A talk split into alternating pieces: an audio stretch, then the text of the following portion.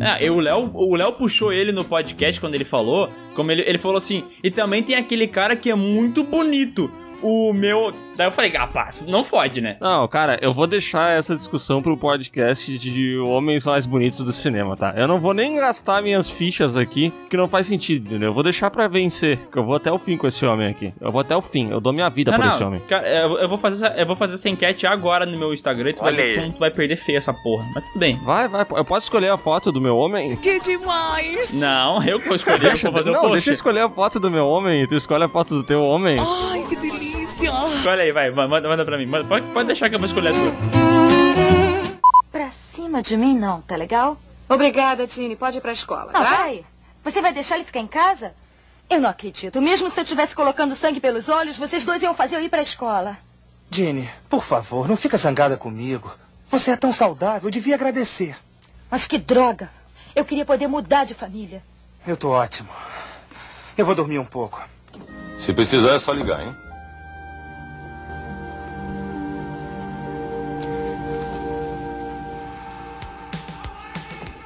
Eles caíram.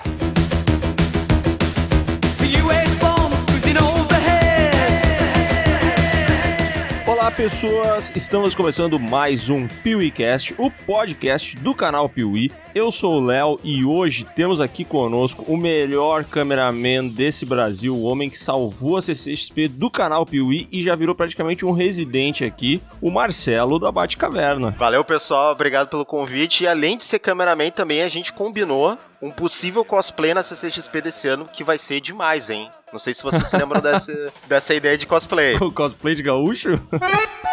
o cosplay de gaúcho. A gente com uma, umas costelas lá, tudo, tia. É louco, né? Porque se a gente botar a pilcha e vestido normalmente, a galera vai achar que é cosplay, mas é só a nossa roupa do dia a dia, né? É, a gente, gaúcho se veste assim, né? Claro. Então... É, mas eu já olhei aqui a costela de plástico para comprar no Mercado Livre, pra gente poder carregar ela de um lado pro outro.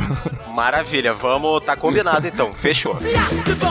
E eu sou o Miguel e eu tô aqui com meu amigo editor, o editor do podcast aqui do Piuí, o Adonias. Olá pessoas, eu sou o Adonias Marques, falando agora do jeito que vocês querem que eu fale, né? Não. E, é...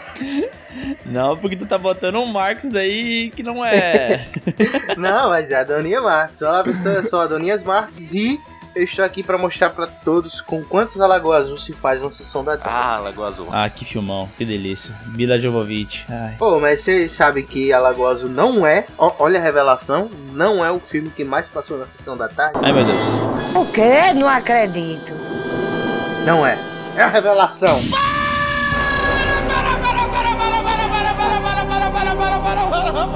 Qual filme que é? Qual filme que é? Fala pra mim. No final eu digo pra todos tá. Bom. Segurar a audiência. Fala só no final. Eu não vou aguentar essa informação.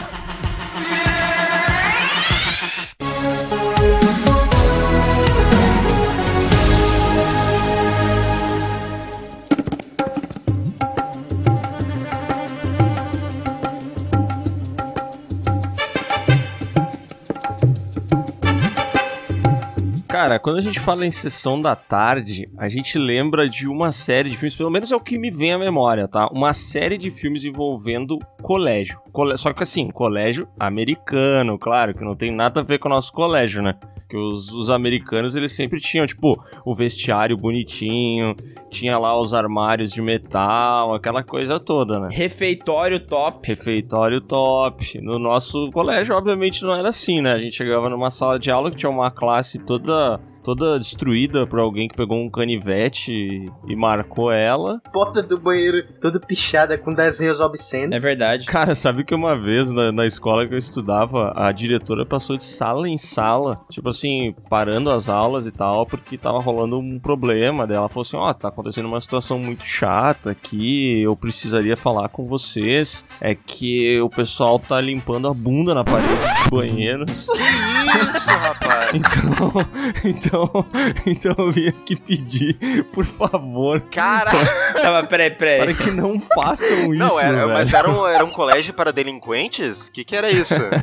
Cara, era um colégio em Porto Alegre. Pra mim, todo colégio em Porto Alegre é um colégio pra delinquentes. obrigado, obrigado. Tá, mas me explica uma coisa. A, a galera limpa a bunda na. a galera limpa a bunda com papel e esfrega na parede ou é direto a bunda na parede? Que eu não entendi. Cara, pelo que ela deu a entender, a galera esfrega direto a bunda na parede. E pra mim é um mistério como se faz isso, entendeu? Porque, porra, né? Tem que dar uma boa de uma brida. Não sei, eu não sei como é que funcionava isso.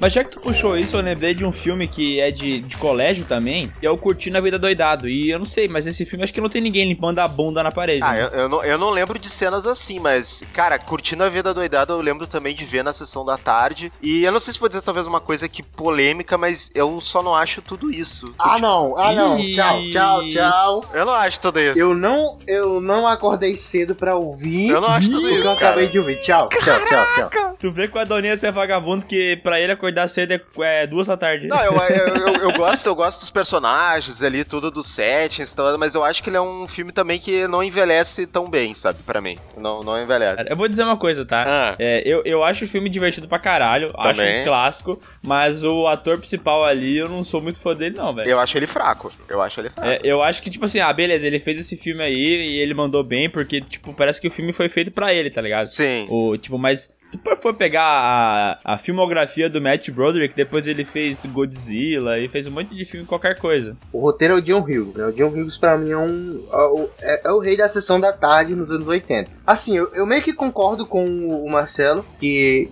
Não que eu concordo que o filme meio que envelheceu mal. Não é isso, mas eu concordo que ele é um filme que. Ele não é aquele tipo de filme que você é, tem que assistir, sei lá, no ano várias vezes, entendeu? Igual É, não é tão obrigatório. É, eu também acho. é, eu acho que ele é um filme obrigatório, pelo menos pra todos os jovens assistirem pelo menos uma vez na vida, entendeu? Porque ele é um. Ele é o símbolo da sessão da tarde pra mim. É, é um dos, né? Se não o maior pra muitos. É que eu acho que o, o, o lance do, do Curtindo é Doidado também é muito da- das cenas marcantes, né? Tem muita coisa que acontece no filme que, tipo assim, ninguém esquece, né, cara? Por exemplo, a cena do, do carro voando lá com a trilha de Star Wars, ou a cena que eles estão no. que ele tá cantando na cidade. A cena que ele chega lá no, no restaurante e finge que é um, um cara famoso. Tem muita parada assim que quando tu vê. É, o senhor da salsicha de Nova, No- Nova York, Los Angeles, não lembro o que, que ele fala. Mas, tipo, quando o cara vê a parada, assim, é, é o, e o cara é criança, o cara quer muito ser aquele cara, né? O cara descolado, né? E ele tem essa coisa dele quebrar a quarta parede, né? Que depois até o próprio Deadpool, ele, que, ele fez essa homenagem, né? Que ele fala com a câmera, né? Com o espectador. Que eu não sei o quanto que na época que isso era revolucionário ou não, mas pro tipo do filme que é ele é, contando as aventuras ali, um dia de, de aventuras fora do colégio ali, é, funciona muito bem, né? Isso, isso eu curto bastante do filme. Tinha, tinha outro. Tinha, eu não sei se é uma série ou se é um filme que tem essa questão de quebrar a quarta parede antes. Aham. do, do Cunha Vida Doidado, só que ele foi para os jovens revolucionário. E eu acho que o que chama atenção no filme é o que o Miguel falou. É aquela, aquela vontade que nós, enquanto jovens, temos de ser popular. E o Ferris é popular, cara. Em todo momento você vê isso no filme. Sim. É, é, tem uma cena que a mãe dele, eu acho que vai na, na delegacia pegar a irmã dele, alguma coisa assim, né? Uhum.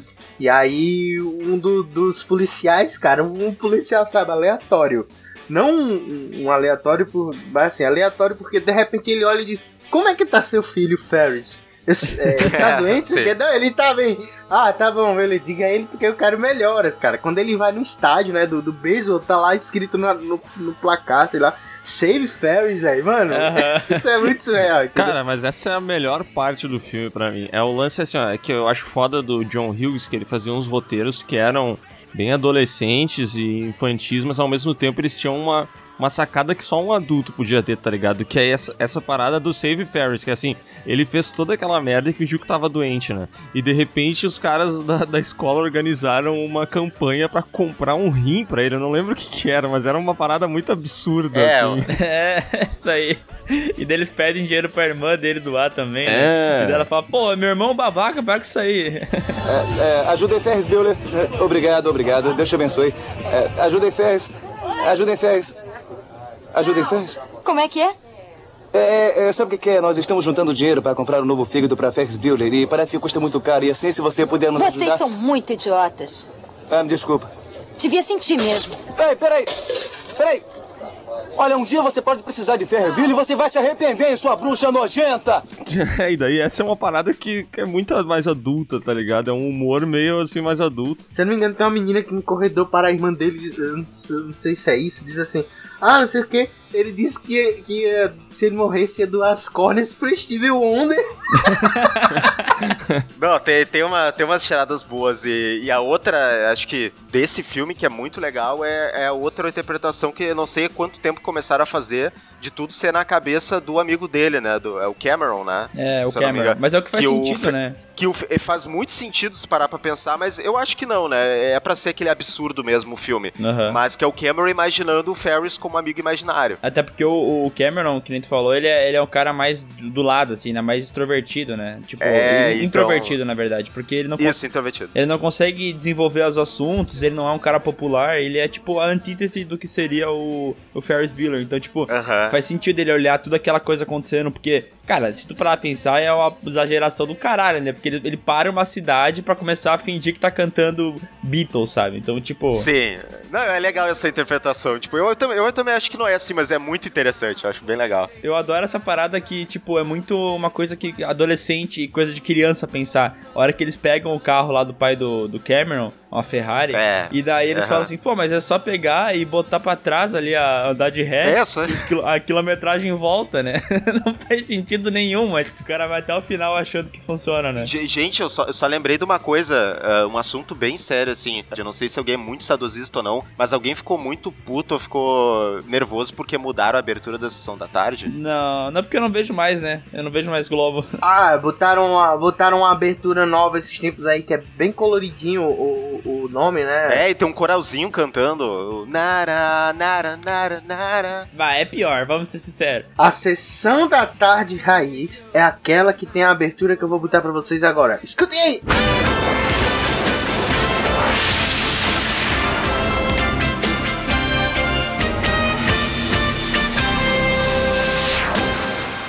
Acho que essa é a parte triste desse, desse podcast, que é a constatação de que a sessão da tarde, ela, ela meio que morreu, né? Sim. Ela segue Ah, viva morreu. nos consultórios de dentistas e oftalmologistas, mas, cara, não sei quem é que para em casa pra assistir sessão da tarde hoje em dia. Não, eu acho que ela, enquanto formadora de cinéfilos, ela morreu. Porque eu, eu digo, eu, eu tenho pra mim que a sessão da tarde e o cinema em casa no SBT são os grandes formadores de cinéfilos e de nerds Sim, que cresceu. em dia, aham. entendeu? É, entendeu? A gente cresceu vendo os filmes da sessão da tarde e os filmes do cinema em casa. É, hoje em dia não pode, muito pela questão de, do, vamos dizer assim, do politicamente correto, e quando eu falo isso eu não falo de forma pejorativa, politicamente correto, né? Quem tá escutando, pra não dizer, ah, ele tá falando mal, não sei o que, não, muito pela questão, muitas questões que envolvem leis e como está o mundo hoje em dia, tem muitos filmes que hoje não passam mais na sessão da tarde. Por exemplo, o próprio Lago Azul. É, verdade. Entendeu? Eu nunca mais ouvi É, falar O dele. Lagoa Azul é um filme que, cara, na boa, é, eu já virou um meme, né? Isso aí todo mundo fala, mas deve ter passado aí na sessão da tarde umas, sei lá, 150 vezes, né? Não foi mais que isso, né? Vocês vão se surpreender. Fiquem até o final. Tira o final. revelo. Até o final.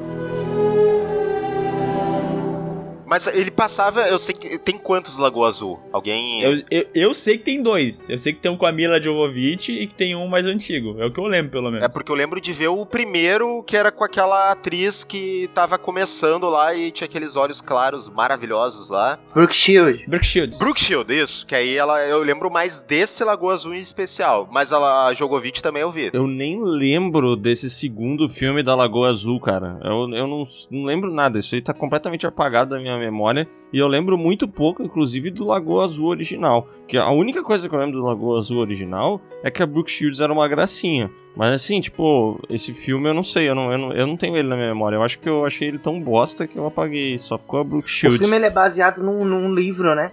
E, assim, na realidade é um filme que eu acho que se fosse hoje, nos dias de hoje, ele fosse, fosse feito nos dias de hoje, ele seria um, um drama. Um drama. Ele seria, sei lá, hoje, como o cinema pede aquele drama bem elaborado, bem. Entendeu? ele seria esse tipo de filme. Porque na real. Tava dizendo o- que seria um filme de Oscar. Iria pro Oscar, é. Melhor filme. Eu, eu não sei se. Eu não sei. é, Poderia ser um indicado. Cara, ó, se, La- se Lagoa Azul fosse feito hoje, ele seria náufrago. É, tem um quê? Que isso, cara? Entendeu? Porque é a mesma coisa, só que um pouco diferente. Se Lagoa Azul fosse feito hoje em dia, seria com o, o nosso amigo que fez o Coringa, o Joaquim Fênix. Ele seria os dois gêmeos ao mesmo É, ia tempo. ficar fazendo lá os papéis. Ah, Ele ia ser indicado ao Oscar de melhor ator, melhor atriz, melhor ator coadjuvante e atriz coadjuvante também, né? É que pra mim esse lance da fixação do, do Lagoa Azul é realmente isso que o que o que o Léo falou, né? Que é realmente a, a, a Brooke Shield, né? Ela, ela é uma gatinha e todo mundo, quando teve esse primeiro contato, lembra com carinho da Lagoa Azul por ela, né? Eu só quero fazer um comentário, tá? Que o Marcelo falou que ela era uma gatinha e eu falei que ela era uma gracinha. Gracinha. Tudo isso porque a gente não sabe a idade que ela tinha na É. época e a gente não quer falar que ela era, tipo assim, muito gostosa e quando Isso. for pesquisar ela tinha 13 anos, Cara, sabe? eu tenho quase certeza que ela tinha, com certeza ela tem menos de 18 naquele filme. Com certeza. Eu também, eu também tenho essa impressão. Então ela era uma gracinha, uma gatinha, ela era muito legal. Charmosinha. De- Deixa que eu falo pra vocês quanto é que ela tinha, tá? Ai, não. Bom, o filme lançou em, lançou em 80, né? É. Se lançou em 80, ele foi gravado em 79, mais ou menos, né? Vamos, vamos pensar assim. E ela nasceu em 65, então ela tinha 14 anos. Ai, ai, ai, Ai, ai, com a memória engana. Não, então, mas quando eu vi, só pra. é, tanto eu quanto o Léo pra gente se retratar, quando nós vimos, nós éramos mais ou menos da mesma idade. Então tá tudo bem. Tá tudo bem. Ah, tá, tudo bem. A gente era até mais jovem do que isso. Mais acho. jovem, é verdade. Muito mais mais jovem. E é muito louco, né? Porque esse lance da, de, de, de aparecer peitos na sessão da tarde é uma coisa que é de explodir a cabeça das pessoas, né? Que tipo, é que nem. É, apareceu, apareceu. Ah, cara, a sessão da tarde até tinha um certo filtro que até virou aquele. Ah, filme de sessão da tarde, né? Mas a- o cinema em casa do SBT não. Porque lá tinha filme de zumbi, tinha filme de guerra, tinha tudo que era coisa, né? E passava de tarde pras crianças ver. Isso que é legal. Não, o cinema em casa do SBT é, é, cabe em outro podcast. Ele, eu, eu tenho pra mim que ele era um. Ele era mais pra passar filmes assim, trash. Aham. Tinha, tinha essa pegada, é. O Sessão da Tarde era aquela coisa ação, comédia, aventura. Uhum. E o cinema em casa às vezes vinha com, uma, com umas marretadas, assim, sabe? Cara, vocês estão falando de marretada e eu lembrei de uma coisa que me apavorou na minha infância inteira. Quando passou na sessão da tarde o filme Ghost, tá ligado? Ghost, cara. Putz, sim, que clássico, cara.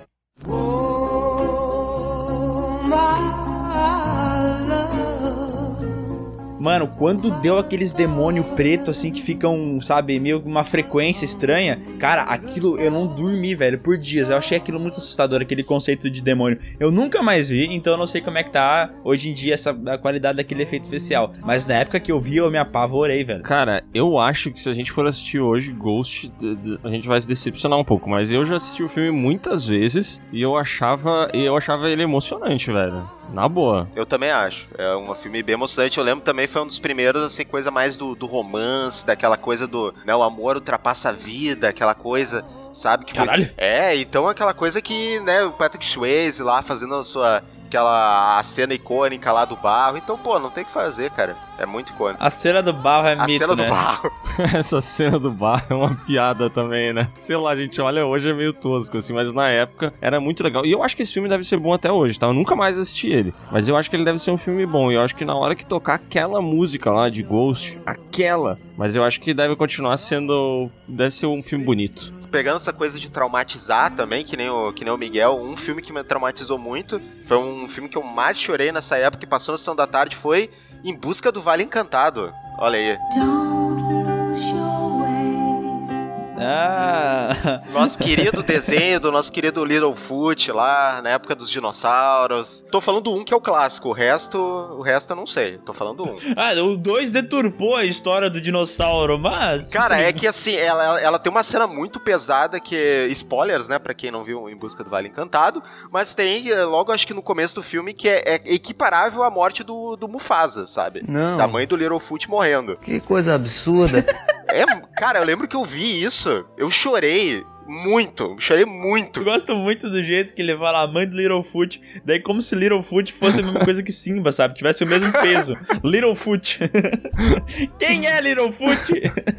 Eu não sei se ele tem um nome em português, mas eu fiquei com esse nome que era Não, mas o- eu conheço nome- como Littlefoot também. E os outros eu lembro de ter nome em português, porque eu lembro que tinha Patassaura. Então, Eu lembro do Patassaura é bom. Littlefoot e da Patassaura, mas... o- É, o Patassauro, é. Cara, é, e é um filme maravilhoso, é um filme de jornada. Então, poxa, e, mas essa, essa cena me marcou muito, cara. Mais que a morte do Mufasa. Toma aí. É, Olha, mas agora o que o Marcelo falou me marcou também, porque esse é um filme de jornada, cara. Porque, assim, ele. Jornada. O, o filme se chama Em Busca do Vale Encantado, porque o Littlefoot tá sozinho depois de perder a mãe dele e ele precisa encontrar o Vale Encantado, cara. Calma que eu vou chorar daqui a pouco. Para, para. Ca- Cara, ele, come- ele começa a encontrar amigos no caminho. Isso. Mano, eu vou te falar, eu, eu fiquei desenhando do filme, mas agora que tu contou a história, me coloquei assim no lugar, porque o Bruno não tá aqui no podcast, então eu tô me colocando no lugar dele de se colocar nas coisas, entendeu? Cara, se coloca, ele era, ele, ele era um filhote, assim, sabe? Ele perde a mãe dele, cara. O Littlefoot perdeu a mamãe dinossauro, velho. É, cara. É mu-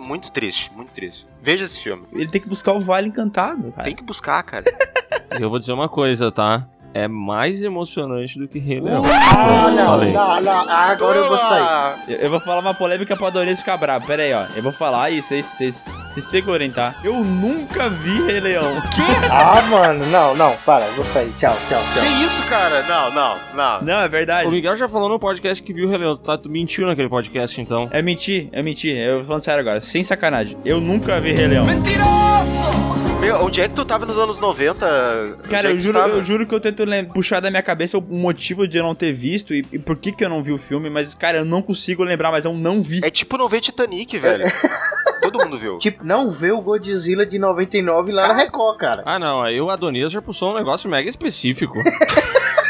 Pô, que- como assim? É tipo não ver o Godzilla no, na Record? Que Na Record. É tipo não ver Rambo 2 na Rede TV.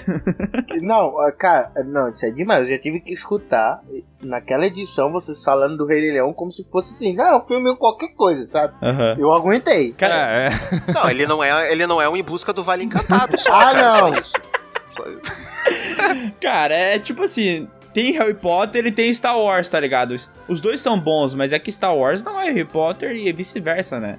Tem uma diferença de qualidade. Tem Vale Encantado e tem Rei Leão. Marcelo, você acaba de se tornar pra mim o meu Sescon e eu sou o Miguel dele. Enquanto a briga de Sescon e Miguel sobre o The Dark Knight ser ou não um bom filme Nossa. e o Heath Ledger ser ou não um bom Coringa. Você é o meu Sescon. Vamos puxar então o Batman, que, que também passou na sessão da tarde. Falando de Batman aí, Batcaverna, tamo aí, né? Batman.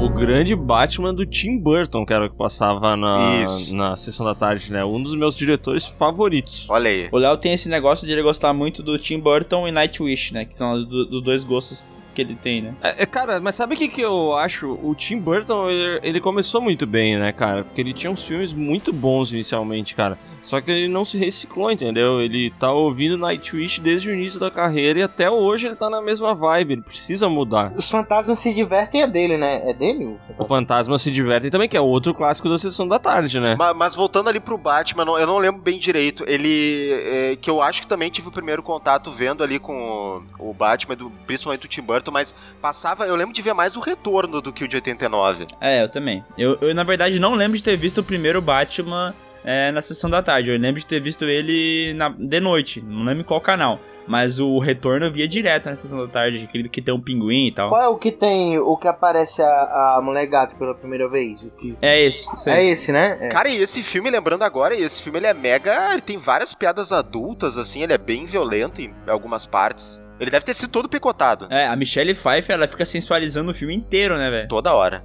Toda hora. É regra dos anos 80, né? cara? 90, aliás. E tem umas paradas meio violentas lá com o Dan- Danny DeVito que faz o pinguim, né? Isso. Aham. Tem uma hora que ele come um bicho, não tem? Que daí começa a sair uma, uma gosma da boca dele preta. Tem aquela cena no, no final, né? Dela, dela beijando o cara e colocando a, o fio elétrico, né? Nos dois, assim. Isso, cara, eu acho que passou. é, bom, bom ter lembrado isso, que eu acho que é outra coisa que me traumatizou, que é esse final do Batman Retorno, que ela explode e aí mostra a caveirinha lá daquele magnata, que, que é o vilão do filme. Que é o Christopher Walken. Cara, isso, e é bem bizarro porque aparece a caveira dele, assim, sabe? Todo, sabe? É, é, com combustão, assim, todo preto, assim, sabe? Muito, muito traumatizante. Não, eu vi aqui ó, o vídeo, é muito bom, bem feito pra caralho. É, cara, aí, ó, Batman é bom, né? Cara, a estética do Tim Burton casava com o Batman, né? Total. Impressionante. total. Admitir. Eu não sei como é que seria hoje em dia, cara. Mas parece que o Tim Burton, ele, ele se encaixaria de novo no Batman. É, mas é porque a estética que ele gosta é a mesa do Batman, né? É o gótico, né? Hoje em dia, a trilha sonora seria Nightwish. É. Ah, Depois que veio o Nightwish, ele, ele incorporaria. Imagina o Batman ao fundo de Nightwish, que massa que seria. O, o Tim Burton ele sacou uma coisa boa no retorno, que Gotham com Batman mais neve é igual a sucesso. É isso?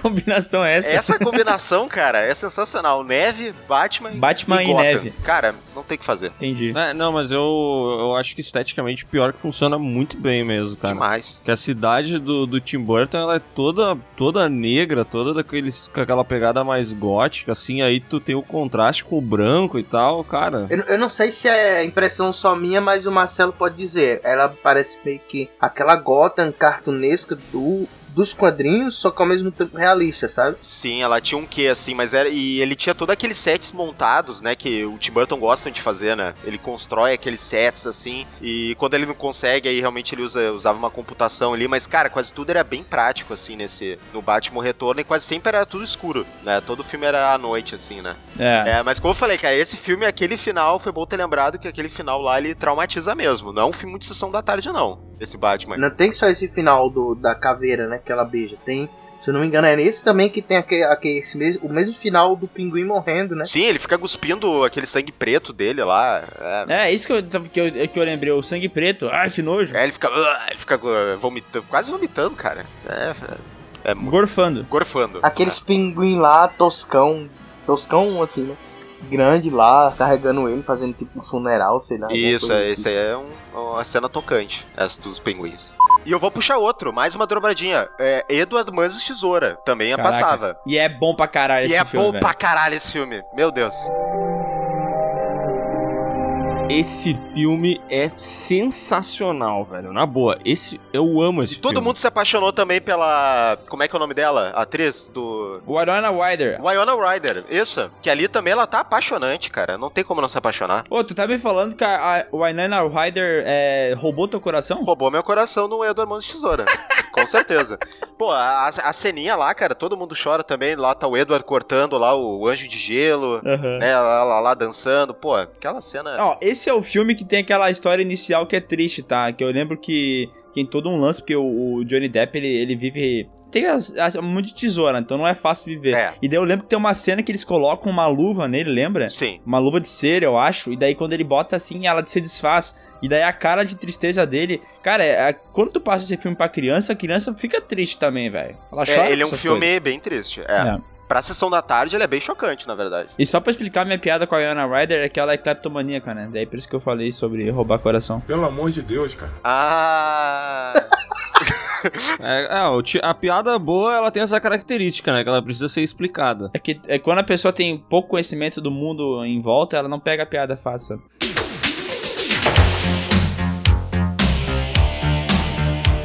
Cara, e a Sessão da Tarde, ela tinha uns outros filmes, além desse Batman, que tinham essa pegada do Tim Burton aí, né? Que eu lembro de dois filmes que eu não, não, não gosto, mas que eu assisti muitas vezes, que são A Família Adams e Tartarugas Ninja, que eram dois filmes também meio sombrios, assim, sabe?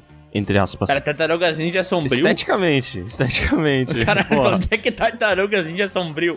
Não, tá certo. é, Esteticamente, eu acho que os dois primeiros são, porque o terceiro eles vão pro Japão feudal. É verdade. Nossa, que lembrança desgraçada, velho. Por quê? É, o Japão feudal é, é dark. É, eu não sei porquê, mas eles vão pro Japão feudal. Mas é mesmo, cara. E, e, cara, eu não. Faz muito tempo que eu não vejo tartarugas ninjas, mas o. o- temos que marcar, temos que marcar de vamos assistir. marcar, vamos marcar. Não, é que a, a fantasia. A fantasia era muito legal, cara. A- Não, era legal. É, Tartarugas Ninja era massa, cara, porque esse... O rosto era tipo um animatronic, né? Isso, é, isso aí. Pô, era sensacional, cara. Usaram também na família Dinossauro, que não era Sessão da Tarde, mas é um clássico também, né? Eu fui assistir esses tempos aí, um tempo desse aí, o, o Tartaruga Ninja. Assim, é, é uma experiência nostálgica, mas é uma experiência. Assim, é uma É, merda. é, Começou mal, começou mal. Ah. É, é uma experiência que você olha e diz: É, não é pra mim hoje em dia, deixa só na memória, entendeu? É, é o tipo de filme que é bom ficar só na memória, Ah. daquela memória nostálgica e tal, mas é divertido você O assistir. Mazuki se mantém é o Família Adams, cara. Família Adams é bom. É, pra mim é legal. Eu gostava bastante, cara. O do E- Raul Julia, né? O que, que é com o Raul Julia. Então, o Júlia, Ah, claro. sim, claro, quando ele fala assim, vamos aplaudir! Ah, não, velho. Não, mas não é assim que ele fala. Ele fala assim, ó. Vamos aplaudir! É assim que ele fala. Cara, demorou uns dois segundos pra eu, pra eu pegar a piada, mas quando veio eu ri pra caralho. Imagina o Raul Gil no filme agora, cara, ele de chapéu. É, isso é uma piada bem gostosa. Vou rir de ti.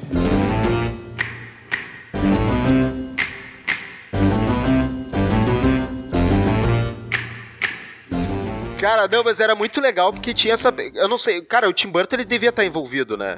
Porque tem muita cara. Não, tem que tá. Eu vou pesquisar aqui. Se não tiver. É, pesquisa, por favor. Eu, eu tô indo pesquisar, é sério, porque é, é a cara dele. Eu não sei se é no primeiro ou é no segundo que tem aquela cena do. que eles vão pra um acampamento, aí ele sai tipo um. É o 2, né? Um teatro lá do. do... É o 2, é o 2, o acampamento. O acampamento é bom também, é muito boa esse. Que aí a Vandinha vai descobrir o amor lá com, com o nerdão, né? É muito legal. Cara, eu não acredito que o Tim Burton não fez nada nesse filme, cara. Ele não tá nem como servir no café. Não fez porra nenhuma. É, não, mas eu achei um lugar aqui que diz assim, ó, depois que Tim Burton deixou a direção do filme, Ah. Barry Sonnenfeld assumiu o cargo. Ah. Então o Tim Burton, de alguma maneira, no início dessa porcaria aqui, pelo menos cotado ele foi, sei lá eu. É, porque. Cara, Eu acho que ele foi cotado e foi nessa época que ele começou a escutar muito Nightwish. Faz e a sentido. galera disse: Ah, não, Tim Burton, não dá, cara. sim. Tim Tchau. Burton chegou assim, ah, eu trouxe aqui uma música pra botar na trilha sonora. Pensa, porra, não, Tim Burton. Porra, pelo amor de Deus, eu não consigo.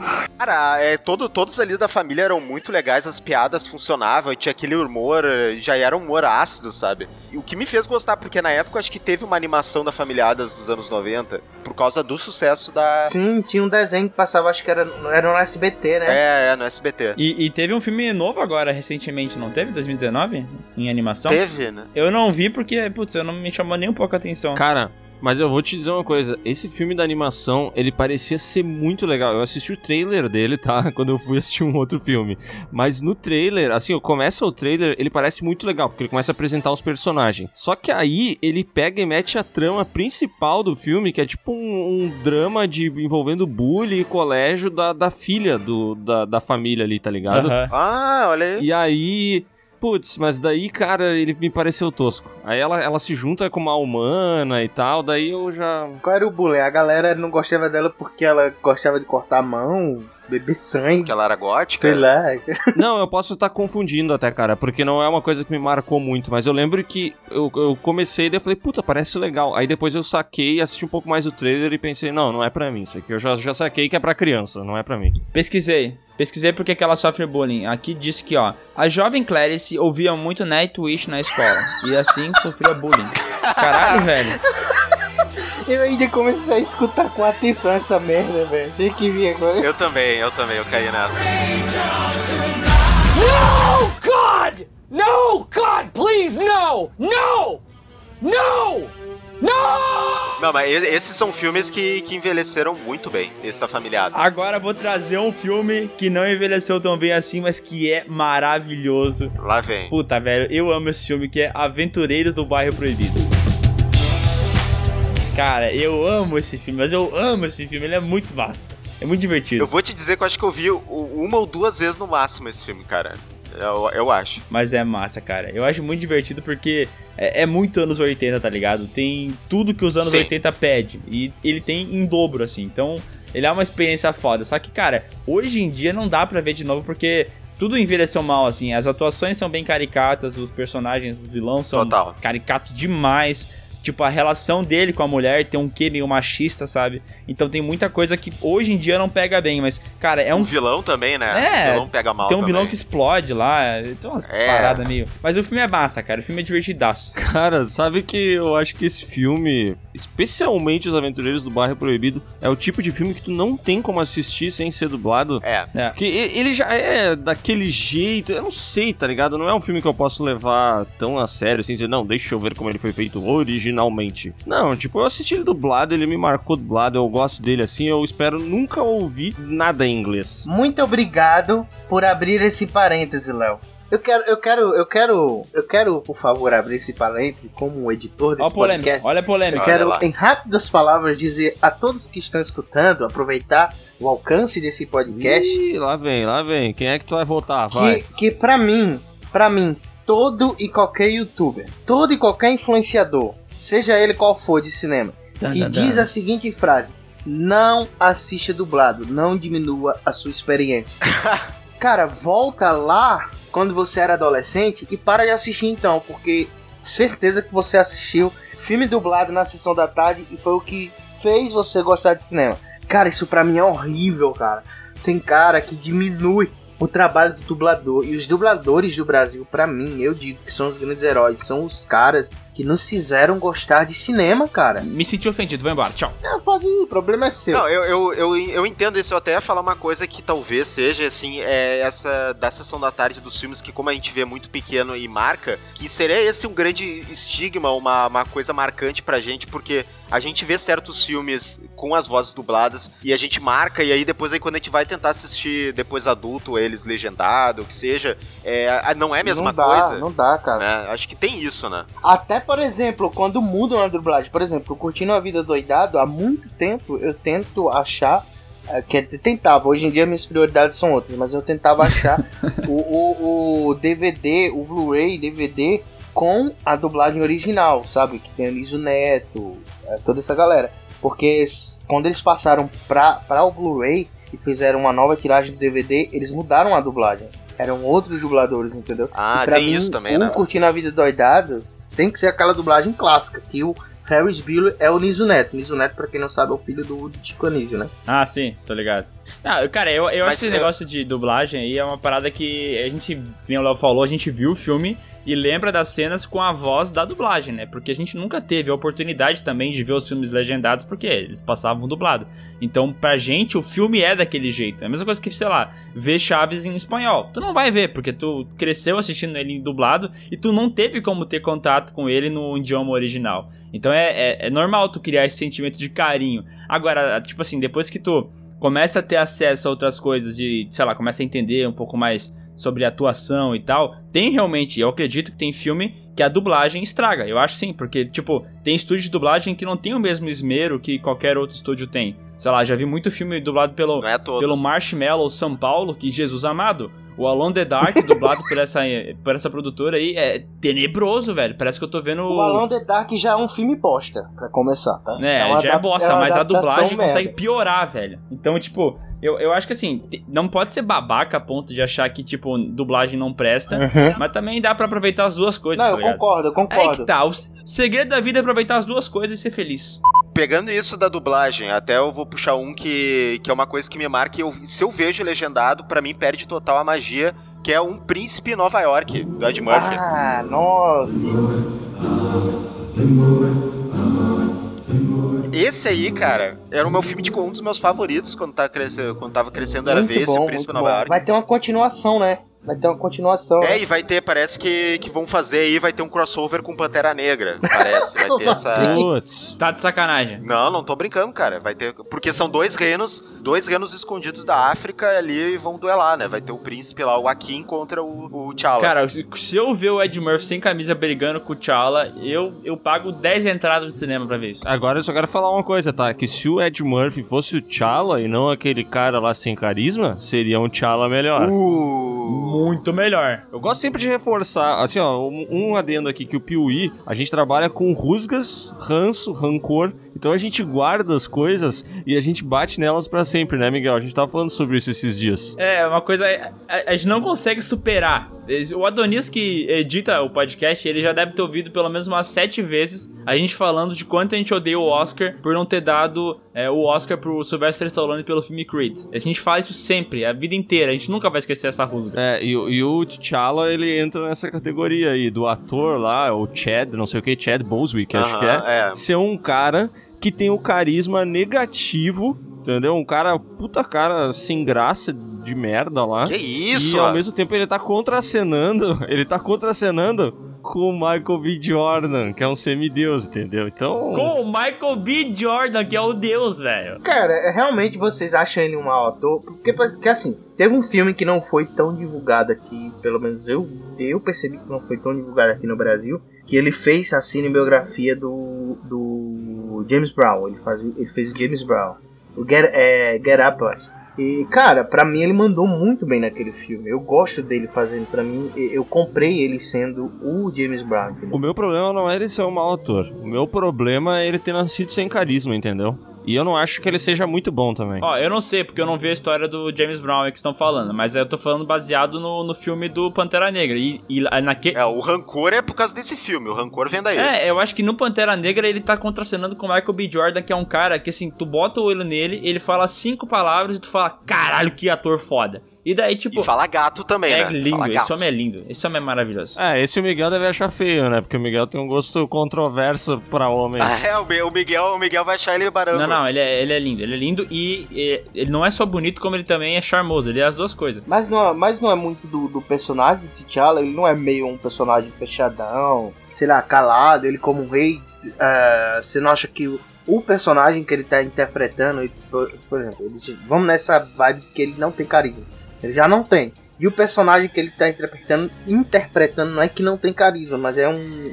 Como é um rei. Fechadão? meio fechadão, sei lá, não é isso? Ah, mas o Batman, o sim. Batman também tem essa característica de ser fechado, né? Mas ele tem outras características legais ali no roteiro e na atuação que deixa ele um personagem mais complexo e que a gente gosta, sabe? Acho que o Batman ele é um cara fechadão mesmo, mas ele é massa de acompanhar. Não, tem umas cenas, tem umas cenas que ele poderia ter brilhado mais ali mesmo. I never freeze. É, tem essa, essa aí é bem ruim. Mas, cara, vamos, falar de quem é bom também, né? Que é o Ed Murphy no Príncipe Nova York. É, vamos puxar coisa boa, velho. Porque nesse filme aí, ele faz todos os personagens. Inclusive, ele faz o cameraman no filme. É, ele dirigiu também. Ele fez, fez tudo. Não, fala. Não, é que pra mim era, era o, tipo assim, com talvez, acho que.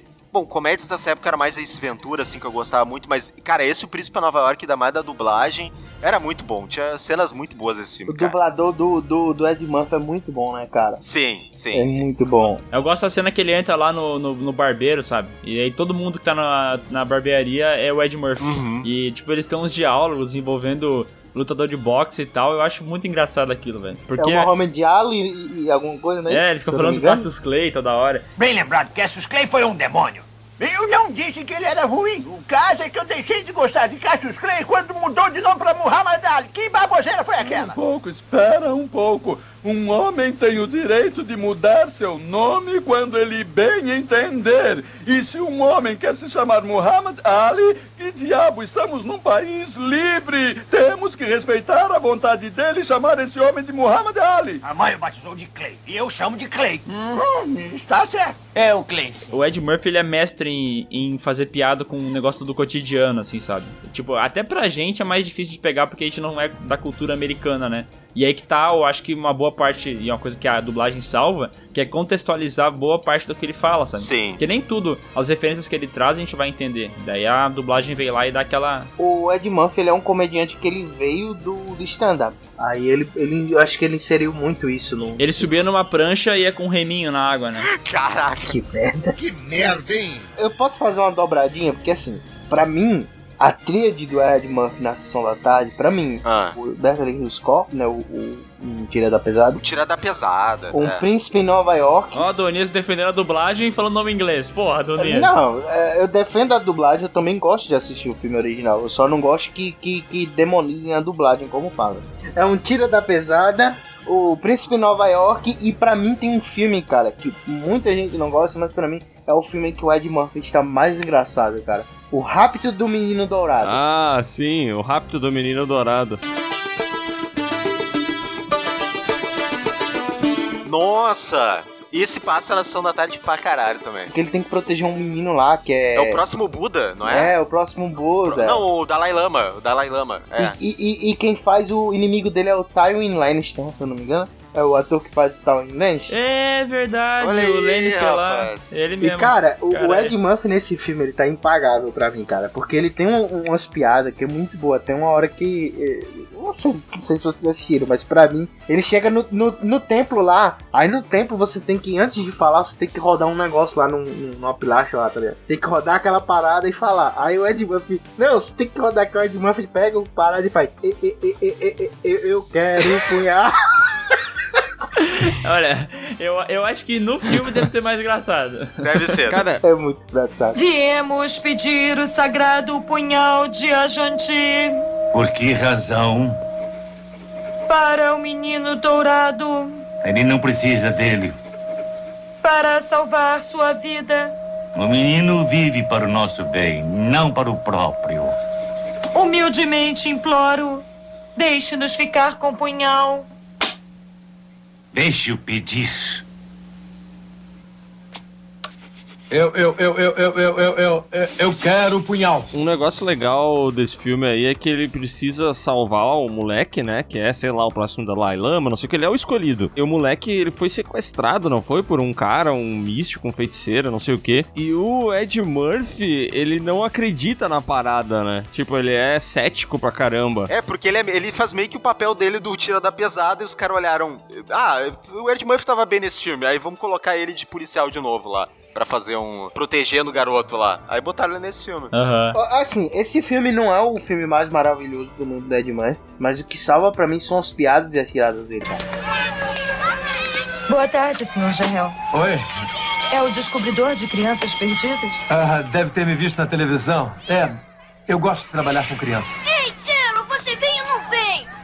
Cala a boca! Qualquer coisa que o Ed Murphy fala fica engraçado. Essa é a verdade, né, velho? E a dublagem do Ed Murphy é muito É, boa, hein? O cara manda bem. Eu não sei qual que é o dublador dele hoje em dia, mas aquele que tinha na sessão da tarde era muito engraçado, velho. É o Mário Jorge, o dublador do Ed Murphy é o Mário Jorge. sei. Finalizando essa dobradinha, não, né? Essa, essa trilogia, vamos dizer assim, do Ed Murphy, tem o Beverly Hills Cop, né? O Tira da Pesada, que é um clássico da sessão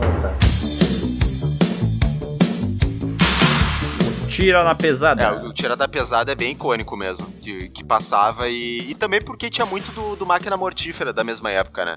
Então. É, Aham. são, eram os filmes policiais, assim, que estavam em auge, assim. Mas ali, cara, o o Ed Murphy, ele roubava a cena, cara, com as piadas dele. E o jeito que ele grita, ele ficava gritando, ficava zoando todo mundo, sabe? Cara, é muito bom sempre os filmes dele. A cena que ele chega no hotel, que assim, ele é malandro, né? E ele quer ficar. Ele tá lá no Beverly Hills e ele quer ficar em algum lugar só que sem pagar. Ele chega no hotel e ele imita um, um, um- um repórter lá, né? Que vai entrevistar o Michael Jackson. Cara, essa cena é muito boa, cara. Que ele começa, não, eu vim entrevistar o Michael Jackson. A mulher, não, mas a gente não tem vaga, não tem seu nome aqui. Aí ele, eu sei o que, é que está acontecendo aqui. Você acha que eu não sei o que está acontecendo aqui? É porque eu sou negro. Porque eu sou negro, é, ele fazia isso.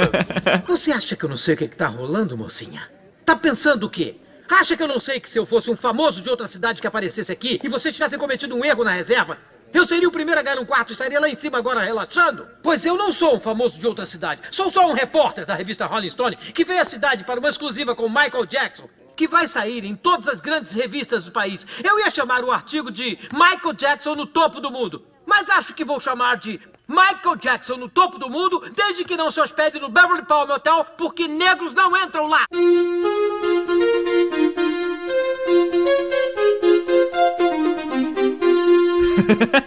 É muito bom, cara, é muito bom. E tem a outra cena que ele vai que ele vai falar com um cara lá que ele, que ele, que ele suspeita que é o mandante do, do assassinato do chefe dele, né? Aí ele chega no restaurante, aí tá o rece- aquele restaurante chique, né? Que você tem que falar com o recepcionista antes de entrar e diz: Ah, eu queria falar com eh, Lincoln Nackler, alguma coisa assim. Aí ele, não, senhor, mas eu deixo o recado. Aí ele imita um, um homossexual dizendo assim: Ah, você avisa a ele que os exames foram feitos, é, é, os exames de não sei quem, e deu positivo pra sífilis. Cara. Por que não me dá o recado e eu transmito a ele, hein?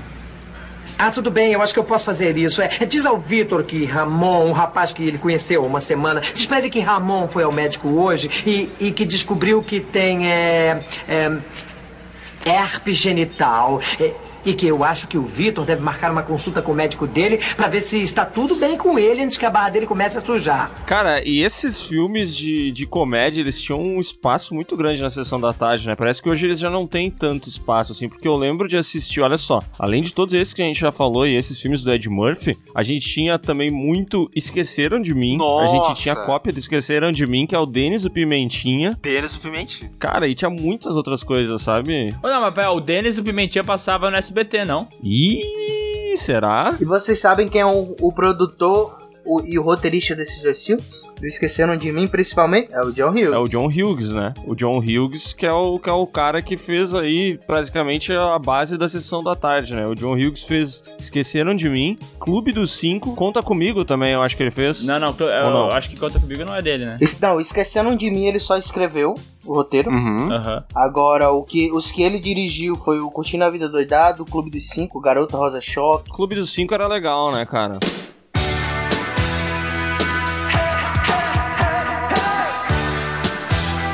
Mesmo que vocês trouxeram o Clube dos Cinco, porque, velho, pra mim esse é um dos filmes mais legais da Sessão da Tarde, porque, tipo, vocês estão falando de comédias e tal, e o Clube dos Cinco também é uma comédia, mas ele, ele tem uma coisa além, né? Ele traz uma parada de filosofia, assim, de, de pensar mesmo sobre é, características de cada pessoa e tal, e como elas se relacionam.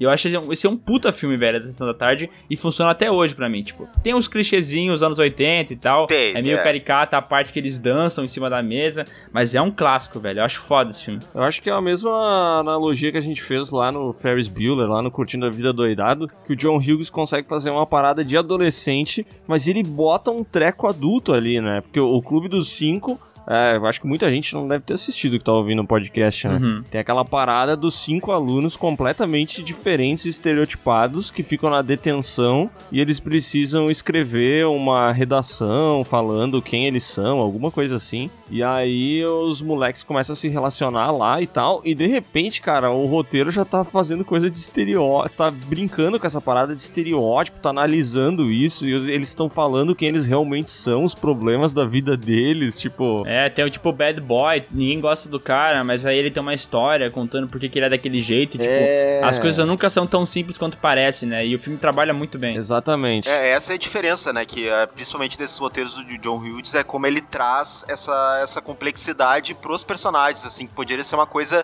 totalmente superficial, sem grande desenvolvimento, mas, cara, principalmente aí no, no Clube dos Cinco, assim, eu consigo ver uma, uma coisa mais densa, assim, complexo pros personagens, sabe? Aham. É, eu acho o Clube dos Cinco bem mais denso que o, que o Curtindo a Vida Doidado, sim. né? Pra mim, o Também acho. Curtindo a Vida Doidado é uma comédia zona e tal, foda-se, e o Clube dos Cinco, ele o tempo inteiro é, tá tentando falar uma coisa. Eu lembro que uma vez eu, eu voltei de uma, de uma festa que eu fui, de... Tá ligado? Vocês também tem essas festas na cidade de vocês que é tipo, garota da escola, garota e garoto Padre Werner, tá ligado? Eu juro que eu achei que tu fosse falar essas festas, tipo assim, as garotas levam os salgadinhos e os docinhos e os garotos levam o refrigerante. É, não, não, mas é tipo quando eles escolhem a garota e o garoto da escola. Aqui tem, tinha isso. Nunca ouvi e eu falar. voltei de uma festa dessa e tava passando, acho que na TNT ou qual- qualquer canal assim de TV paga. Tava passando o Clube dos Cinco. E foi a primeira vez que eu vi assim. e Eu falei, caralho, que filme denso, velho. Ou estou bêbado ou esse filme é muito denso. Deu uma explosão na. A pegada de John Hughes ela era essa. Principalmente nessa época que ele fez esses filmes da Sessão da Tarde dos anos 80. Era pegar o, o que era o problema do jovem, do adolescente na época e colocar em tela. Uhum. Enquanto outros filmes, eles pegavam principalmente o problema. Qual era o problema do jovem nos outros filmes? Era a vida sexual, eles descobriram a sexualidade e tal. Uhum. O John Hughes não, entendeu? Ele ia, ele ia além disso, ele botava todos os problemas que os jovens tinham na época. E foi essa grande pegada do, do Clube dos Cinco, entendeu? Porque muitos jovens se viram É, além. O Gatinhas e Gatões tem isso também, né? É, o Gatinhos e Gatões é mais. ainda é um pouquinho nessa pegada do. Eu descobri o amor, tal, descobri o- você tá crescendo e tá se apaixonando. Agora, o Clube dos Cinco especificamente é o filme que, vamos dizer assim, é um estudo de personagens sobre o adolescente da época dos anos 80. E eu acho que funciona um pouco pra hoje, porque são muitos problemas que ainda existem hoje também, entendeu? Tá bom, tá legal, mas isso não torna você menos esquisito. E o que que é esquisito? Aqui todo mundo é esquisito. Só que alguns são melhores em esconder o fato. O que é esquisito em você? Por acaso sabem o que eu fiz para vir parar aqui? Eu colhei as coisas do Lero Lester. Foi você? É que eu fiz isso pelo meu pai. Eu torturei o pobre do garoto. Porque eu queria que ele achasse que eu era bom. Ah, mas eu vou dizer que, que valeria um novo filme desse aí pra hoje em dia, né, cara? Porque os estereótipos dos jovens mudou completamente, né? Fazer um remakezinho com os novos. a nova geração aí, tu acha? Ah, cara, porque esse filme. Cara, ele- ia ser muito ruim esse remake, velho. eu, acho que, eu acho que ia ser uma bosta, E- cara. Não, eu tenho certeza Eu que ia ser uma também. bosta, mas eu, eu quero dizer assim, tipo, o filme é foda, esse Clube dos Cinco original, né? Mas ele funciona pra aquelas pessoas, né? Tipo, pra aquela, daquela época. A gente não vê mais o esportista daquele jeito, ou o bad boy daquele Não, jeito. é que não existe mais, cara. E tem a coisa, tipo, ah, ficar depois da na, na detenção, sabe? Isso é muito parada desatualizada já, sabe? Aham, hoje- Ia ter que bolar alguma coisa pra eles ficarem esperando. Ah, mas hoje até que talvez seria legal se eles pegassem os cinco jovens e aí, tipo assim, os cinco jovens eles mexem no celular o dia inteiro. Tira o celular. E tira o celular. daí tem que tirar o celular deles e tal. Ia ser, pô, muito da hora, hein? Por mais que o filme tenha os personagens estereótipos, aí é que tá a pegada do filme.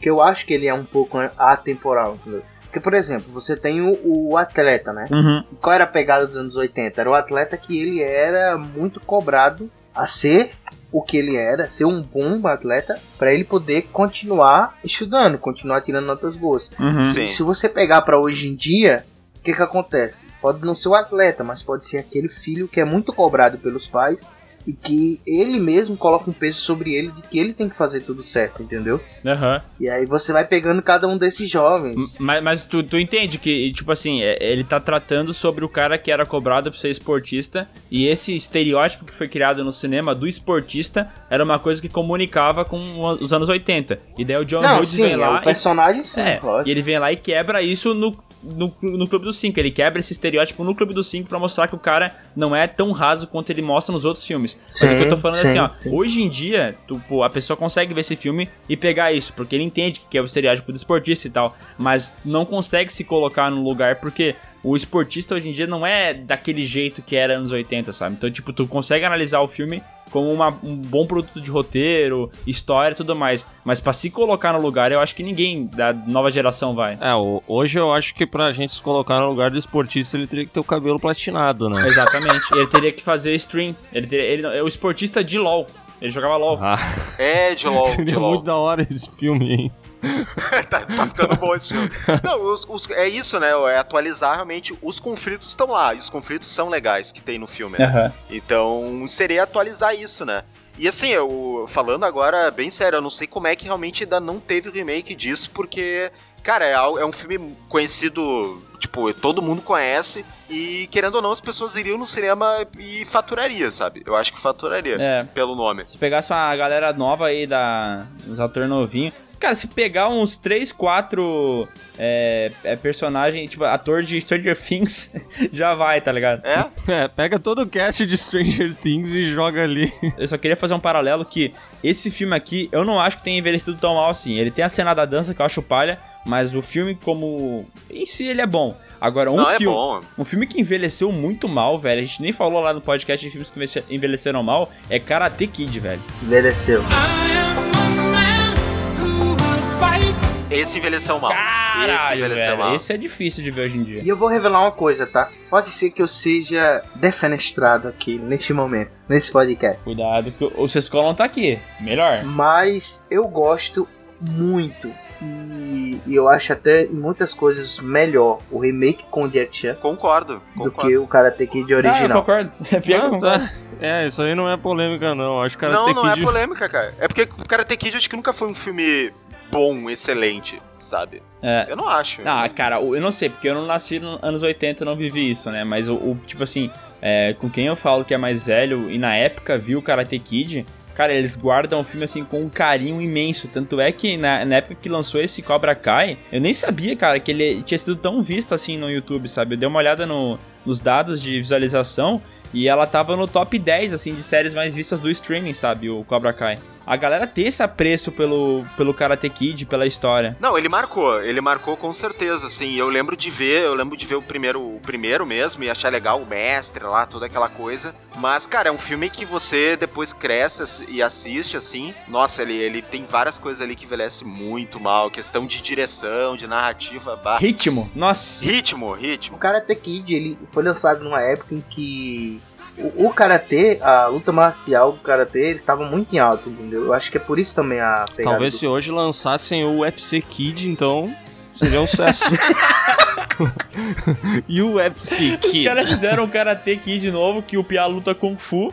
E por que, que não fizeram o UFC Kid, né, cara? MMA Kid. Poderia. Isso é, seria um sucesso. Só que assim, o, o do Jack Chan, eu acho que pra mim funciona muito mais filosoficamente, vamos dizer assim, nossa, olha o que eu tô falando, do que o antigo. Por quê? Porque, por exemplo, o Jack Chan tem aquela parada, tem uma cena que ele fala assim, é, o que é isso? Ele mostra o Kaji, né, ele pergunta, eu não sei. Aí ele diz assim, ó, é... Kung Fu está em, está em tudo que fazemos, está em como fazemos, em como nos cumprimentamos, em como cumprimentamos, em como fazemos as coisas. É, até lição de moral. E é isso. O Kung Fu, na verdade, no, no chinês eu fiz um. Eu já fiz Kung Fu, tá? Na época que eu era magro. Olha! Aí, rapaz. Adonias porradeiro! Que é isso? O, o Kung Fu, na verdade, o que a gente chama de Kung Fu lá na China, Kung Fu eles chamam de tudo Ah, aquilo. vocês chamam lá na China assim? Não, eles chamam de tudo aquilo que eles conseguem fazer perfeitamente, eles chamam Kung Fu. Ah, isso aqui. Na realidade, o Kung Fu na China, na China é chamado Wushu, entendeu? Ah, aí. Lá eles chamam de luta. Briga de rua. Mas é isso. Então ele foi lançado numa época que tava muito em alta. Então tinham filmes como Karate Kid, o próprio Tartarugas Ninja. É os famosos filmes de esporte, né? Filmes de esporte.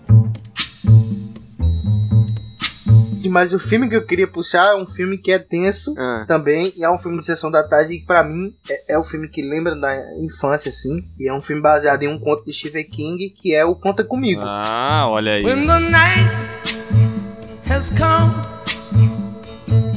É, esse aí é bom. Clássico. Esse aí envelheceu bem. Esse aí é bom. Vou dizer- Vou dizer uma, uma coisa, faz muito tempo que eu não vejo esse filme. Eu vi na época da sessão da tarde mesmo. E eu nunca fui rever ele. Eu tenho que fazer esse exercício, porque todo mundo fala que é um filmão e eu não lembro muito bem dele. Esse filme é bem bom, cara. Putz, eu curto bastante Conta Comigo. É, as crianças ali, cara, é, é sensacional. Todas as crianças ali, né? A De atuação, assim, né? Que é difícil criança atuar bem. Uhum. né? É complicado. E ali, cara, estão tudo, tudo em sintonia. Cada um tem os seus trejeitos, assim, né? E você vê a amizade ali na, na tela, né? Deles. É muito legal isso. Esse filme aí é o filme que melhor sintetiza aquela amizade que a gente queria ter quando era jovem, né? Tipo assim, até podia ter ou não, mas era tipo assim, cara, nossa, isso é o significado de amizade, né? Vocês estão ligados que nesse filme É. tem o, o irmão do Jo- Joaquin Phoenix, que ele, muito tempo depois, ele morreu realmente. Ah, o né? River Phoenix, né? É, O River é. Phoenix. Até deixou ele meio fudido da cabeça esse negócio, né? Cara, esse filme pra mim, eu até tava conversando com o Léo e com o Miguel no WhatsApp, e a frase final do filme é o que concretiza todo o filme pra mim, é realmente essa pegada do, da, da infância que você queria ter. Enquanto o Clube, o Clube dos Cinco ele fala das preocupações da adolescência, indo pra juventude e tal, o Conta Comigo ele fala daquilo que a gente passa quando a gente é criança. De ter os amigos, mas de ter problemas também em casa, entendeu? E é, no final, o cara lá que tá contando a história dele, ele fala: Eu nunca tive amigos como os que eu tive quando eu tinha 12 anos. Afinal, quem é que tem? E realmente, cara, se você for parar a puxar na memória, é, é, muito da- da- da- dos momentos bons que você teve na vida estão ali entre os 11, 14 anos, entendeu? Não é esse que tem o, final que cada um vai levantando? É nesse? Que... Cada um vai pra um lado, né? É, é, é, é assim, né? Pô, é, que, Isso, que é a coisa que exato, ma- exato. marcou bastante, assim, desse filme. Que marca, tipo, a separação, né? Aquele momento É. do crescimento, assim. Aí tu já tá chorando ali, Ah, né? é, tá chorando do- do lavado e é uma coisa muito louca, né? Porque esse filme nos anos 80 e tal, né? E fez sucesso na época e ficou um gap, assim, durante os anos 90, teve pouca coisa assim, anos 2000. E agora eles estão meio que resgatando esses filmes nesse estilo, né? O próprio Stranger Things tem muito esse negócio de relação de personagem, como tinha no Conta Comigo, né? Sim. Da amizade verdadeira e tal. Eu acho isso muito legal, né? E realmente, que nem o Miguel falou, é uma parada que agora eles estão revivendo dos anos 80 e é um negócio que a gente muito fala, né? Que tipo assim, tem coisas que dos anos 80 não funcionam mais tão bem. Os, os estereótipos dos anos 80 não funcionam tão bem hoje, né? Mas essa parada da amizade esse, essa idealização da amizade, né? Porque a amizade ela não é tão assim na maioria das vezes, tá ligado? Mas, cara, isso funciona muito bem, meu. Por que pararam de fazer uma parada tão É. bonita assim? Ficou só na violência, né, cara? Só se importa com sexo agora. É. É verdade. O jovem só quer saber de transar. Eu quero saber quem é que transa. Mas de lágrimas, pessoal, acho que muitos de vocês choraram e também muitos de vocês se identificaram. Foi Meu Primeiro Amor. Bah, que clássico, velho. Tu trouxe um bom aí, velho. Que depois fizeram, depois fizeram uma continuação e colocaram Meu Primeiro Ado- Amor 2. Cara, né? não. Ah, Esse filme, ele é muito desgraçado, porque ele termina com um piazinho que era alérgico à picada de abelha morrendo, velho. Ele aparece no caixão, cara. É. Ele aparece mano, no caixão. esse filme, esse filme me fez chorar muito, eu achei muito maldoso, velho. Não se faz isso com uma criança, mano. Pô, e é, é tão. É tão. É tão. É tão bonito, né? É tão. Te emocionou no meio da fala. É, é, é, é que tentei buscar as palavras, sabe? Que, tipo, eles ali se conhecendo lá, tem aquela coisa inocente deles, sabe? Aham. E, e tem a coisa dos pais, tá? dos pais dela, eu acho, né? Que tem uma coisa mais pra adulto também na história. E, mas não, cara, do nada ele te dá aquele socão e fala, não, a vida é assim, se acostuma. É verdade. É isso. E a, e a menina supera a morte dele, né? Ele morre e a menina percebe bola pra frente, né? E é que uma vida é, Tanto né? é que tem o meu primeiro amor 2. Não, os namorados vão morrer. Muitos vão morrer, né? Por que não foi o meu segundo amor, a, a continuação, né? Meio errado esse negócio de meu primeiro amor 2, né? Meu segundo amor, pra época, eu acho que também era meio errado, não era não? Que a menina, ah, morreu, a vida passa, mano. Tô na pista. Cara, mas a minha tinha 12 anos. 11. Que era. Que foi. eh, Que muita gente conhecia do Esqueceram de Mim, mas era o Macaulay Culkin, né? De novo, comentando. Macaulay Culkin, isso aí, exatamente. É, mas é que, o, é que assim, ó, o amor era por parte do Macaulay Culkin. Pra ela, era só um lance, entendeu? E aí no segundo filme, aí sim rolou um amor de verdade. Ele foi pegado a parada. É, o primeiro foi só um, foi só um pega, entendeu? Foi só um, Que uma isso? ficada. Ah, não, mas assim, a ficada que a gente tá falando é selinho, né? Não, é o amor inocente de criança, cara. Ah, é, é, né? Pra- pra- não, pra você jovem de hoje que tá escutando isso, a gente não tá falando de sexo, tá? Porque pro jovem hoje uma ficada é uma engravidada. Não, o, o jovem hoje já tá casando, com 12 anos. Primeiro encontro, grávida já. Segundo encontro, já tá marcando o casamento. Casamento não, porque ninguém casa hoje em dia, né? E o Macaulay Culkin também, ele foi o responsável por muitos também quererem idealizar e também Nova York no Esqueceram de Mim 2. Boa, verdade. É verdade. Ele, ele, ele fez todo mundo querer ir pra Nova York no Esqueceram de Mim 2. Pra mim foi por causa disso. Parecia muito legal, né? É verdade. Parecia ser muito foda aquela cidade. Cara, ele ia na loja de brinquedo, ele ficava na limousine comendo pizza. É. Ele, ele ia visitar um monte de lugar, ia no Empire State. Aí eu, pô, quero, quero ir que nem o Macaulay Culkin lá, cara. E o guri era bonitinho, né? Ficou horrível agora, mas ele era bonitinho. É, ele, E ele os filmes eram uma delícia, né, cara? Esqueceram de mim é uma delícia. Será que esse filme não foi uma grande propaganda pra Nova York? pode ser, olha. Até tem no Watchmen um negócio desse, não sei se vocês já viram a série do Watchmen, que do- no Watchmen Nova York é explode lá com aquele negócio do ET e tal. E daí eles têm uma cena que eles estão fazendo tipo um experimento de marketing tentando fazer com que as pessoas voltem pra Nova York. Ah, é, Porque Nova verdade. York é muito violenta e tal, ninguém quer ir pra lá. Se foi, funcionou, porque eu acho que todo mundo que se apaixonou por Nova York por causa do Esqueceram de Mim 2, que é uma obra-prima, assim como Esqueceram de Mim 1. São duas obras-primas. Ô garoto, eu quero que você conte tudinho pra gente. Tudinho. Tudinho! Tá bom, tudinho, tudinho, eu falo. Na terceira série eu colei na prova de história. E na quarta série eu roubei a peruca do meu tio e colei na cara quando fiz o papel de Moisés na peça da minha escola. E na quinta série eu empurrei minha irmã pela escada e coloquei a culpa todinha no cachorro. Foi por isso que minha mãe me mandou pro, pro acampamento de garotos gordos. Aí um dia eu comi demais no almoço e fiquei nervoso e eles me expulsaram.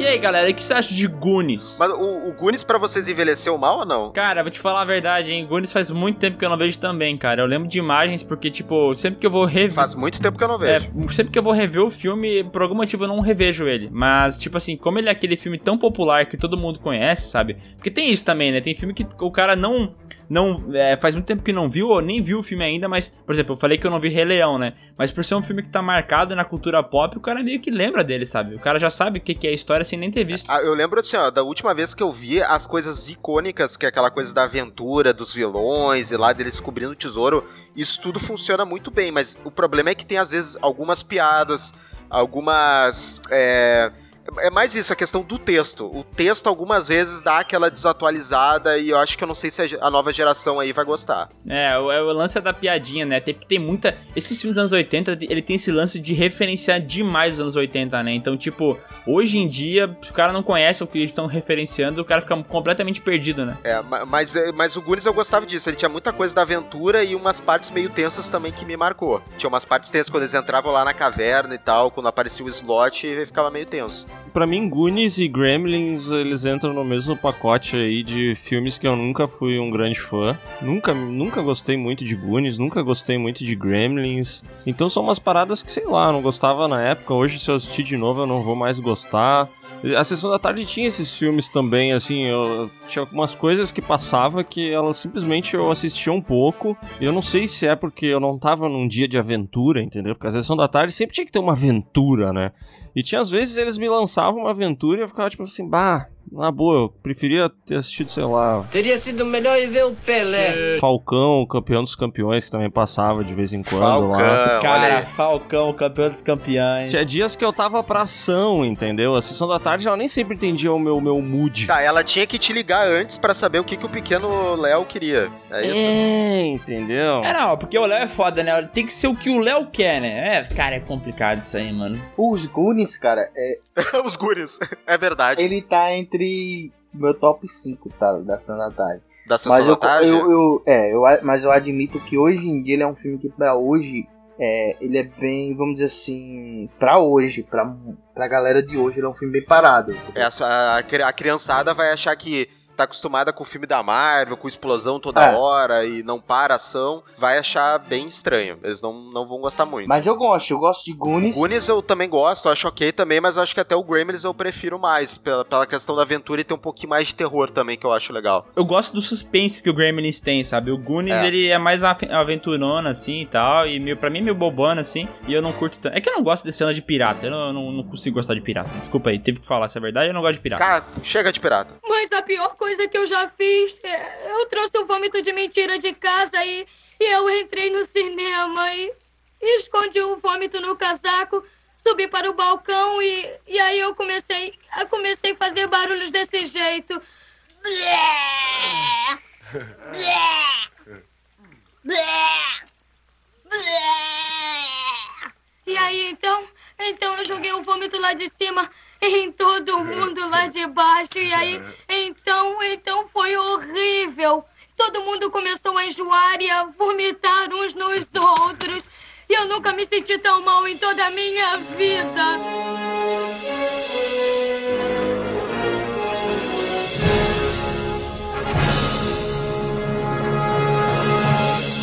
E cara, vamos finalizar o podcast com o melhor filme que já passou na sessão da tarde, a gente não citou ele, mas é o melhor de todos. Não tem como, não tem, não tem. Se você falar que não é, você tá errado. O melhor de todos é De Volta pro Futuro, velho.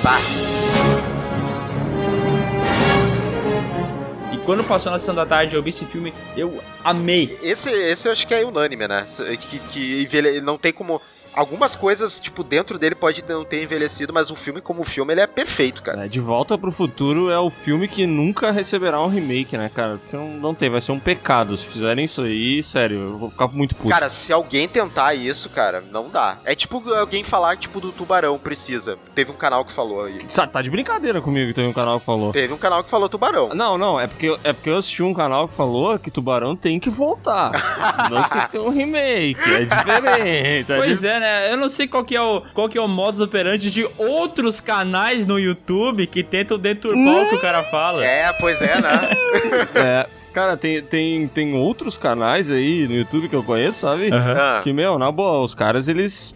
Eles pegam pesado, eles tentam mesmo prejudicar o cara Foda. mudando as palavras Foda, né? e falam que viram, que. Tá, tá ligado? E aí tu pergunta onde que tu viu? Eles falam, ah, vi aí, na internet. Eu vi, tava na internet alguém falando essas coisas aí. Mas é, é- são é, filmes perfeitos, cara. Não tem o que, que mudar, assim, sabe? O, o... Pô, esqueci o nome do cara, do ator. Meu Deus. Michael J. Fox. É, cara, ele, e, tipo, ele, ele é o protagonista perfeito também, cara. O cara ali arrebentou, velho. Cara, De Volta pro Futuro, ele tem tudo que um filme tem que ter, cara. Ele tem aventura, ele tem comédia, ele tem atuações legais, Tem. ele tem efeitos especiais inovadores pra época. Hum. Ele tem. Cara, eu não, eu, não, eu não consigo achar um defeito nesse filme. O 1 eu não consigo ver defeito também. Acho. Se quiser forçar, é talvez algumas coisas ali mesmo da época, que talvez hoje em dia o cara queira ver, mas o cara tem que ir com, né, com a cabeça de, olha, um filme lá da década de 80, ok. Mas no roteiro, no roteiro em si, cara, não- ele, ele, tipo, ele, ele é mega dinâmico, assim, ele não tem aquela coisa do ritmo que a gente tava falando antes, sei lá, do Karate Kid, por exemplo.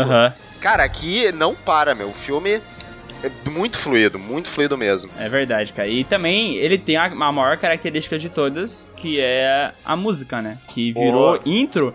Cara, virou intro do melhor canal do YouTube. Sabia disso? Virou, né? É. E do, do De Volta pro Futuro, até muitas vezes, muita gente esquece que o filme é tão bom, mas ele tem um começo meio bizarro, que é aquela coisa dos terroristas com o plutônio. Ah, sim.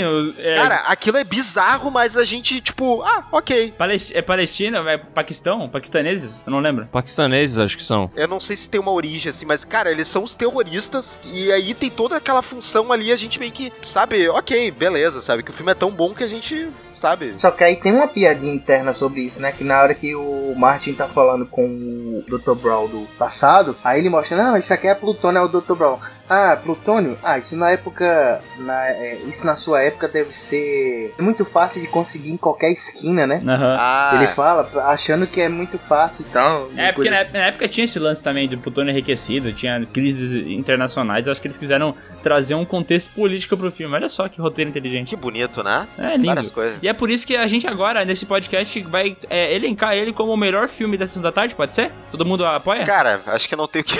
Ah, eu concordo, concordo. É quer dizer, e tem, pra mim tem Curtindo a Vida Doidado que tá na minha memória, mas eu concordo que o é, De Volta para o Futuro ele é bem mais redondo ainda do que o Curtindo a Vida Doidado, porque toda a trilogia de Volta para o Futuro ela se fecha muito bem. Feito. Lindo. Maravilhoso, isso Eu aí. continuo com o Mogli e Falcão campeão dos campeões. Obrigado. Quando eu boto o boné pra trás. Eu posso revelar qual o filme, o filme que mais passou na sessão da tarde? Olha que vai ser uma surpresa, hein? Meu Deus do céu! Ai meu Deus do céu, eu não tô me... Eu não sei, calma, calma, deixa eu ver se meu coração tá bom. Peraí. Tá bom, pode O ir. filme que mais passou na sessão da tarde não é Lagoa Azul, é Ghost. 25 vezes que ele passou na sessão da tarde, cara. Nossa, mas tá muito errada essa tua pesquisa, porque o Ghost não passou só 25 vezes, mas nem aqui nem na China, passou pelo menos umas 200. Olha, eu, eu, parei, eu parei quando tava no 520, então essa tua conta não tá certa. Eu assisti 112 vezes Ghost, só na sessão da tarde. Como é que pode, cara? Pô, o Patrick Swayze teve que ressuscitar tantas vezes lá pra, pra fazer. Pô, não faz piada, ele morreu. Não, pô, Patrick Swayze tá morto, galera, eu não vou fazer isso. Eu, agora que ele pode fazer mesmo, né? O filme. agora que tá legal pra ele fazer. Patrick Swayze confirmado na continuação de Ghost. Vai voltar pro remake, né? Pelo amor de Deus, cara. É, é impressionante o grau de maldade que vocês têm.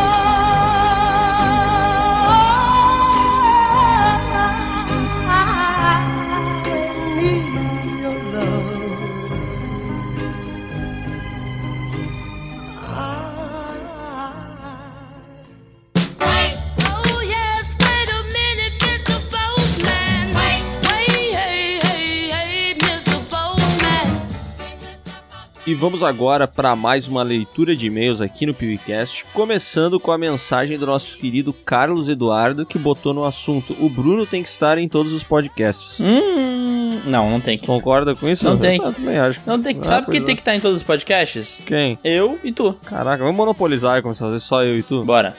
Antes que esse pessoalzinho desgraçado tome o poder à força. É, isso aí. Olha só a mensagem do Carlos Eduardo. Olá, PewCasters. Ah, cara, eu vou parar isso aqui só pra falar uma coisa, tá? Que o Bruno, pra ele ser impossível ele estar em todos os podcasts, porque ele esquece de gravar o áudio na metade. É verdade. Ele esquece de Então, gravar o máximo áudio. que ele conseguiria é 50%, né? Ele faria aquela participação cirúrgica, né? E chama. Ó, vamos pra mensagem aqui do Carlos Eduardo. Olá, PewCasters, me chamo Eduardo e moro no litoral de São Paulo, mais especificamente na cidade de Santos, terra Hum. do Rei Pelé, né? Eu nem Terra sei se do é, Rei mas- Pelé, dos prédios tortos. do Neymar. E queria lhes dizer que o PewCast é o melhor podcast já inventado no mundo, eleito por mim mesmo, e eu tenho um bom gosto de podcast e só ouço este. É, tá bom. Gostei. ok, né? Bom, Mas ó, olha só, ele acha o melhor de todos porque ele só ouve esse e a opinião dele que vale. Como é que eu vou discordar disso? Exatamente. Mas a gente tá lendo o e-mail do Carlos Eduardo só por um motivo, porque ele sugeriu alguns temas aqui, tá? Que são o seguinte: séries boas que poucas pessoas conhecem. Boa. Não, não acho legal, entendeu? Mas é legal. Legalzinho. Séries superestimadas. Não acho legal também. Séries muito merda, eu queria poder falar de Riverdale. Pode ser, isso é mais legal. Mas ele sugeriu aqui filmes que nunca deveriam ter existido. E isso é legal, cara. Aham. Puta, esse aí poderia destilar todo o nosso ódio. Nossa, isso daqui é basicamente uma categoria pra falar mal do- das coisas, dos filmes em que os animais falam, entendeu? Aham. Essas paradas assim que não fazem sentido. O filme é aquele do Duende lá, esqueci o nome daquela porcaria. Do Duende? Ah, aquele de terror lá, o Chuck versão Duende. Ah, o Duende. Ah, esse é o nome. Legal. e ele também lança aqui o desejo de ver uma batalha de super-heróis no estilo do PewCast do maior vilão de terror, sabe? Que a gente Hum. colocasse todos os heróis ali.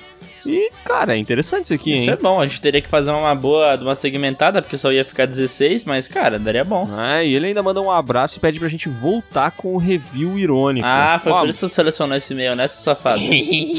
Mandei sugestões de filmes pra um possível review irônico. Nossa. Gostou da minha voz de bruxa? Amei. Ó, tem um outro e-mail agora que é do Ronaldo Cruz com o título de I Wanna Need to Know. Mitinini Quero Nietzsche Fast and Furious. Diff. Gostei desse assunto. Gostou também? Achei excelente. Ma- Mais uma vez o profissionalismo imperando aqui. Olá, Léo e Miguel. Me chamo Ronaldo, sou de São Paulo e gosto bastante do canal de vocês. É o Ronaldo jogador? Acho que sim. Principalmente do podcast, porque tem mais tempo de groselhas para ouvir.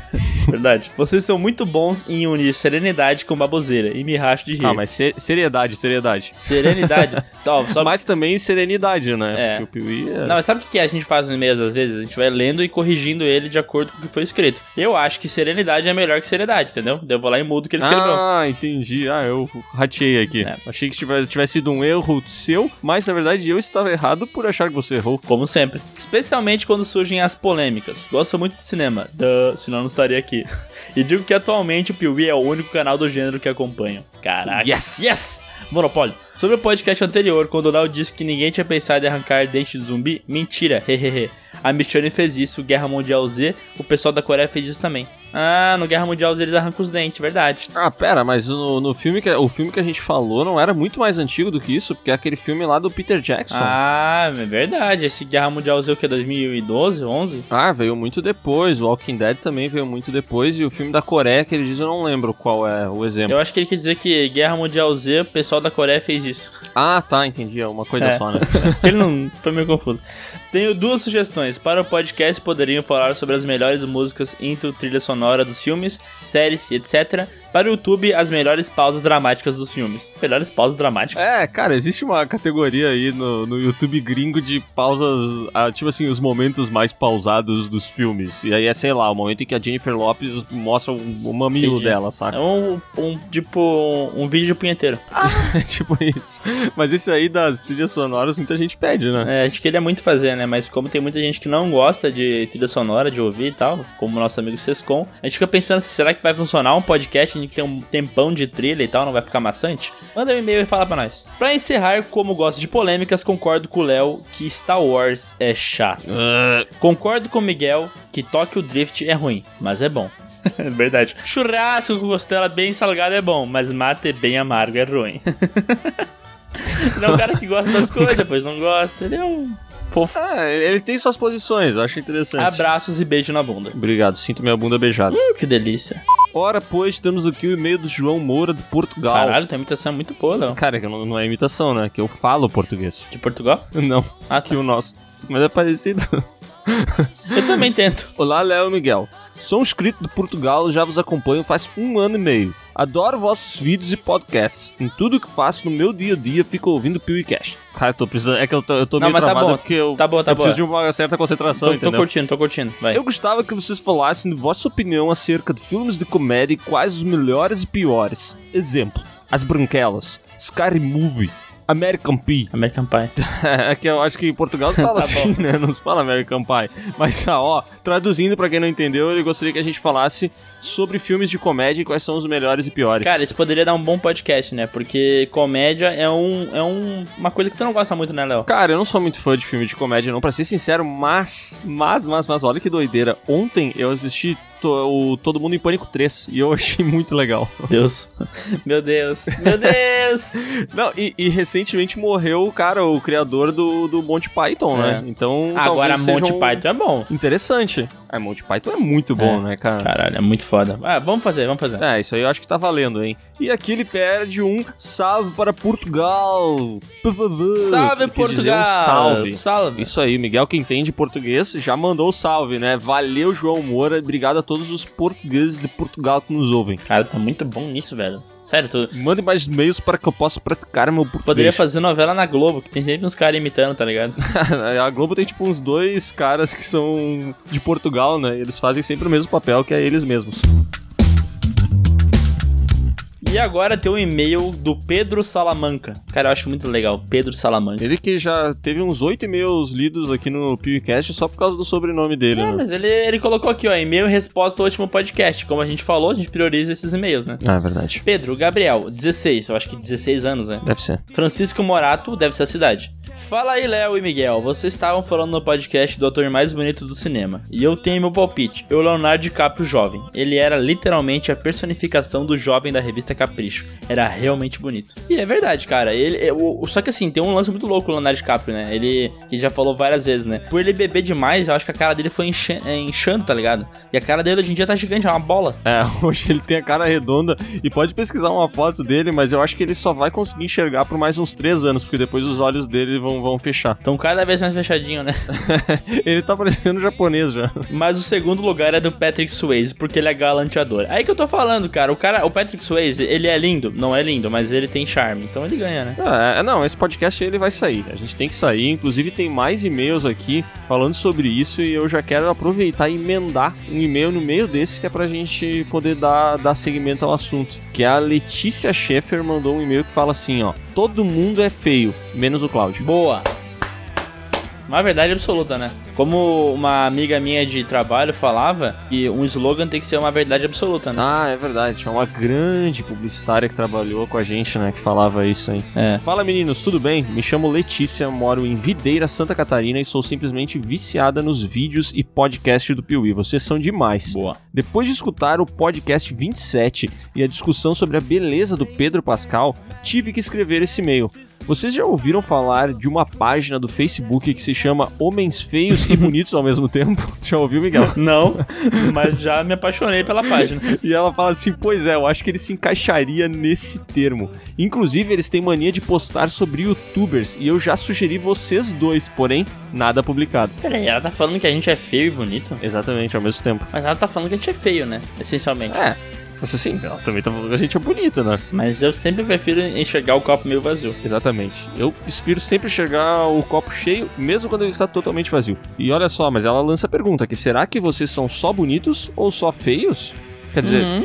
é, não entendi. Ela quer chamar a gente feia e não sabe como fazer isso, beleza. É. Zoeiras à parte, queria sugerir um tema sobre filmes e séries adolescentes polêmicos, tipo Euforia da HBO, Aos 13, Skins, 13 Reasons Why, Garota Sem Rumo e outros que vocês conhecerem. Cara, eu não conheço coisas adolescentes polêmicas, tu conhece? É, eu conheço o Riverdale. É, eu conheço Malhação. Não sei se ainda é. tá dentro ou não. Se a gente puder encaixar nesse podcast Malhação e Riverdale, tudo bem. Às vezes falando só sobre isso, né?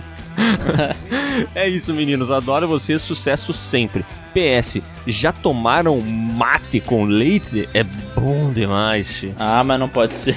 Isso é você impossível. tá- Eu já tomei, mas isso tá muito errado, tá? Isso aí não tá certo e é assim, ó, uma grande pedida pra uma caganeira foda. Foda, né? É a mesma coisa que, sei lá, misturar Nesquik no mate. Toma. Tá uma delícia. tipo assim, ideias que. Sabe, os filmes que não precisavam existir, isso aqui é o ideias que não precisavam existir. Comer sorvete com feijão. Nossa, que nojo. E agora um e-mail do Bruno Santos Soares, que coloca assim no assunto. Já dizia Shadow Cooper.